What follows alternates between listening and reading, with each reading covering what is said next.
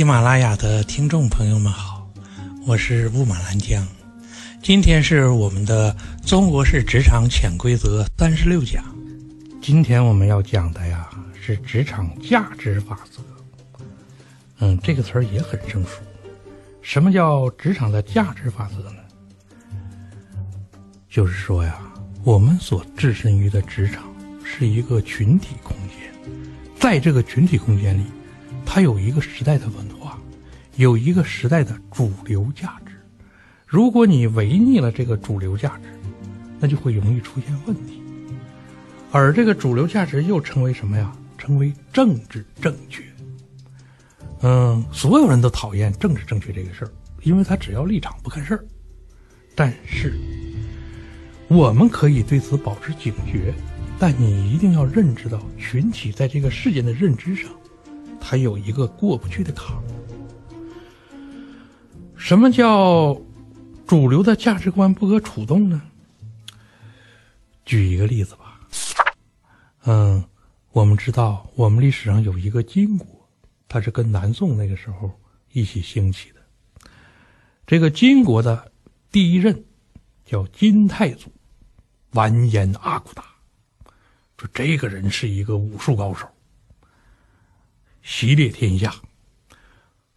他登基的时候，给后人立了个规矩，说每一次打仗缴获的东西，放在一个固定的库府里边，任何人不许动，任何人敢动了这个嗯公款，一律杖二十大板。”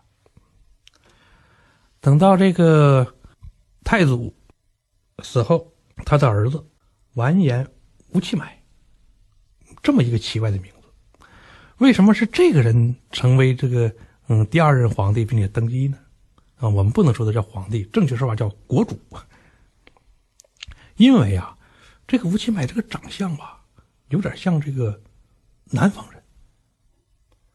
然后这个吴乞买就根据他的长相，完了。做了一个宣传，宣传什么呢？他说：“我是赵匡胤转世。说本来嘛，大宋是赵匡胤的天下，可是后来被他弟弟赵光义给夺了。而后呢，这个天下世代都是赵光义家承传，没赵匡胤家的什么事儿了。说是我很不满，现在我转到了这个金国出生，要这个要要回去继续做我的皇帝。哎，他这个政治宣传很有效果。”因为当时老百姓搞不懂东南西北，刚才讲了嘛，又没文化又迷信，哎，他这个宣传很有效果，并且使他得到了成为了金太宗。成为了金太宗之后，这个吴去买就觉得，哎呀，这操劳了半辈子，总算是这个这个这个完成了人生的最后一桩任务了，成了这个嗯这个国主了。那就得犒劳犒劳自己呀，吃点好吃的，对吧？完了再买几个年轻的妹子。可是好吃的也好，妹子也好，都是要花钱的。花钱，这不库府里有吗？拿点啊！你都我这和国主嘛，这库府钱肯定都是我的。哎，金太宗吴乞买就动用了这个库府里的这个金银。然后其他贵族们一看，哎呦，好像上届的老郎主说过这个不可以动哎，然后大家就开了个会，说是上届老郎主说了，谁都不可动的，而且说没有括号，下任皇帝例外，没这个，也就是说，现任的老郎主吴庆买也不该动，但是他动了，动了，这就是他的错了。说是那明天咱们得劝劝他，劝劝他自己下来挨上二十大板。第二天，完了这个吴乞买一升朝，大伙来了，说老郎主，说有个事儿跟你商量一下。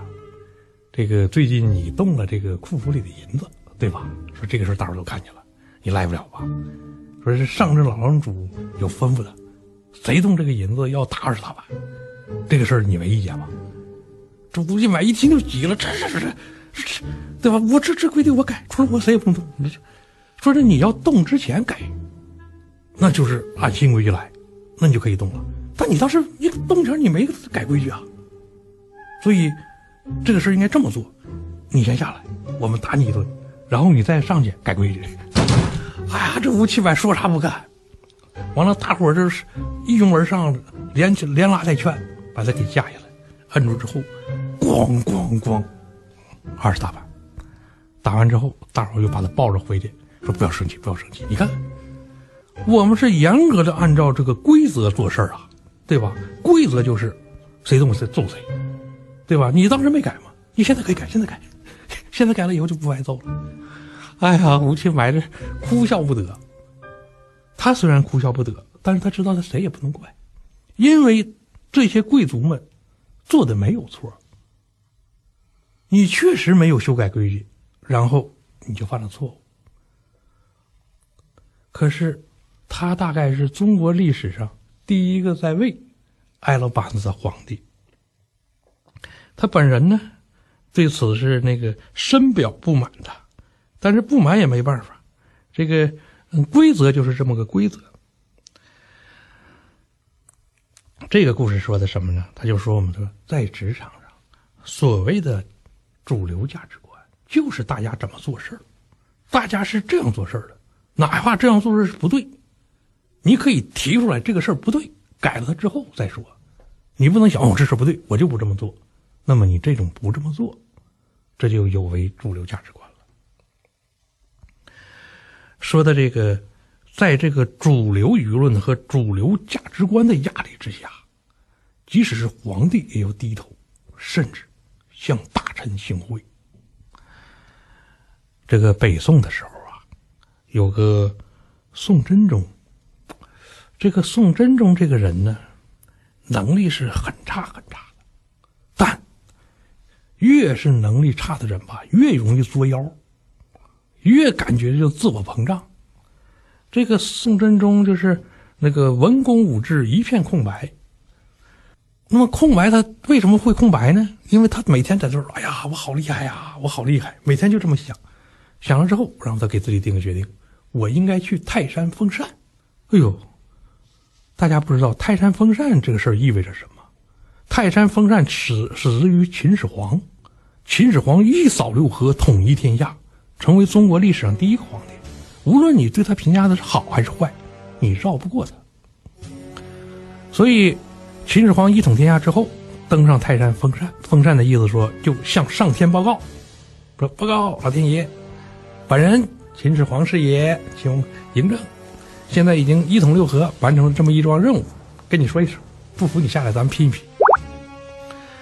而在历史上，从秦始皇身开始，能够封禅的，都是这个德行或者是非常之高，要不有非常强的文治，要不有非常厉害的武功。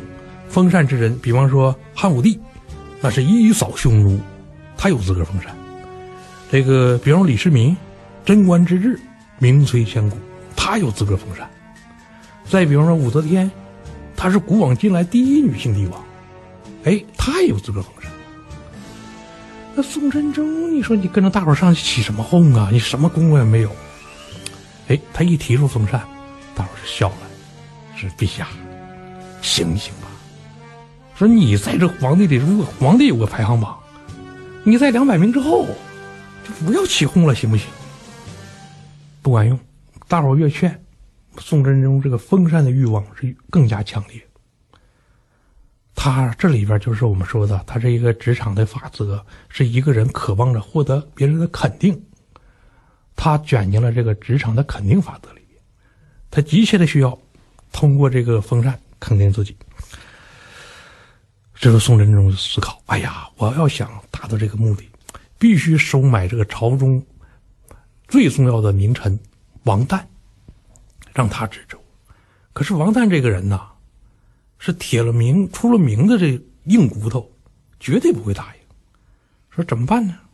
哎，这有一天，宋真宗上朝，上朝之后下来就找王旦。哎，王爱卿，过来过来，说我这有这个两坛子这个非不错的酒，说知道你那个什么，这辈子就粗茶淡饭。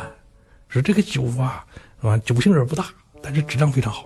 健身呐，完了你回去多喝点。这王旦一看，这陛下给我两坛子酒，没事给我酒干什么？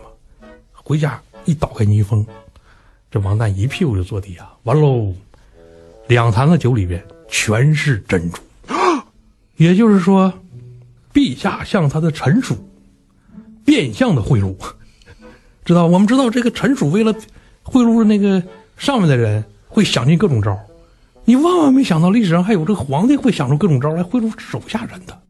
王旦知道陛下要什么，但是你这夜明珠再退回去，退回去就把大伙脸皮都撕破，不好看了。不退回去，他一生的清明啊，归之一旦。结果第二天，宋真宗在升堂，哎，诸位爱卿，听说你们都同意朕出去封禅是吧？完了，朕建议再讨论讨论。真说王旦那个别扭啊，一句话不敢反对，最终这个决议通过了。结果，宋真宗封禅成了历史上最搞笑的段子，此后就没人敢再学他了。但是，王旦就因为这个事儿，算是声名彻底毁了。你看，咱们的历史上一说什么包公啊，说什么之类的，没有王旦这个人。为什么？因为他收了皇帝的贿赂。对，尽管是他收了皇帝的贿赂，但从这个事儿，我们仍然看出这个职场的法则。这个职场的法则就是什么呀？它是一个非常隐秘的价值体系。这个体系是，哪怕你是一个底层的员工，如果你意识到这个时代的主流是什么，那么你也就获得了与高层的主管，甚至于跟董事局分庭抗礼的权利。这个秘密武器叫什么？叫主流价值观。简单说就是。你只要行得正，走得端，在规则上没有任何问题，企业就会对你高看一眼，起码会认为你是一个明智的人，一个明理的人。最怕最怕的是，企业的规则并不合体，可是你不做任何声明就打破它，但这一点打破就构成了你的错。类似的事件是有很多的。比方说，我有一些朋友在企业，然后呢，他就感觉这条条框框，这这一个新产品上来要上百个公章，那他就先做，哎，他做是挺好，但是在有些将死的企业中不认这个，他最后的结果只能出来去活力更灵泛的民企，在那里大展手脚。所以你要记住，不同的企业类型，规则是不一样的，价值体系是不一样的。你把握住这个核心的东西，至少立于不败之地。谢谢大家。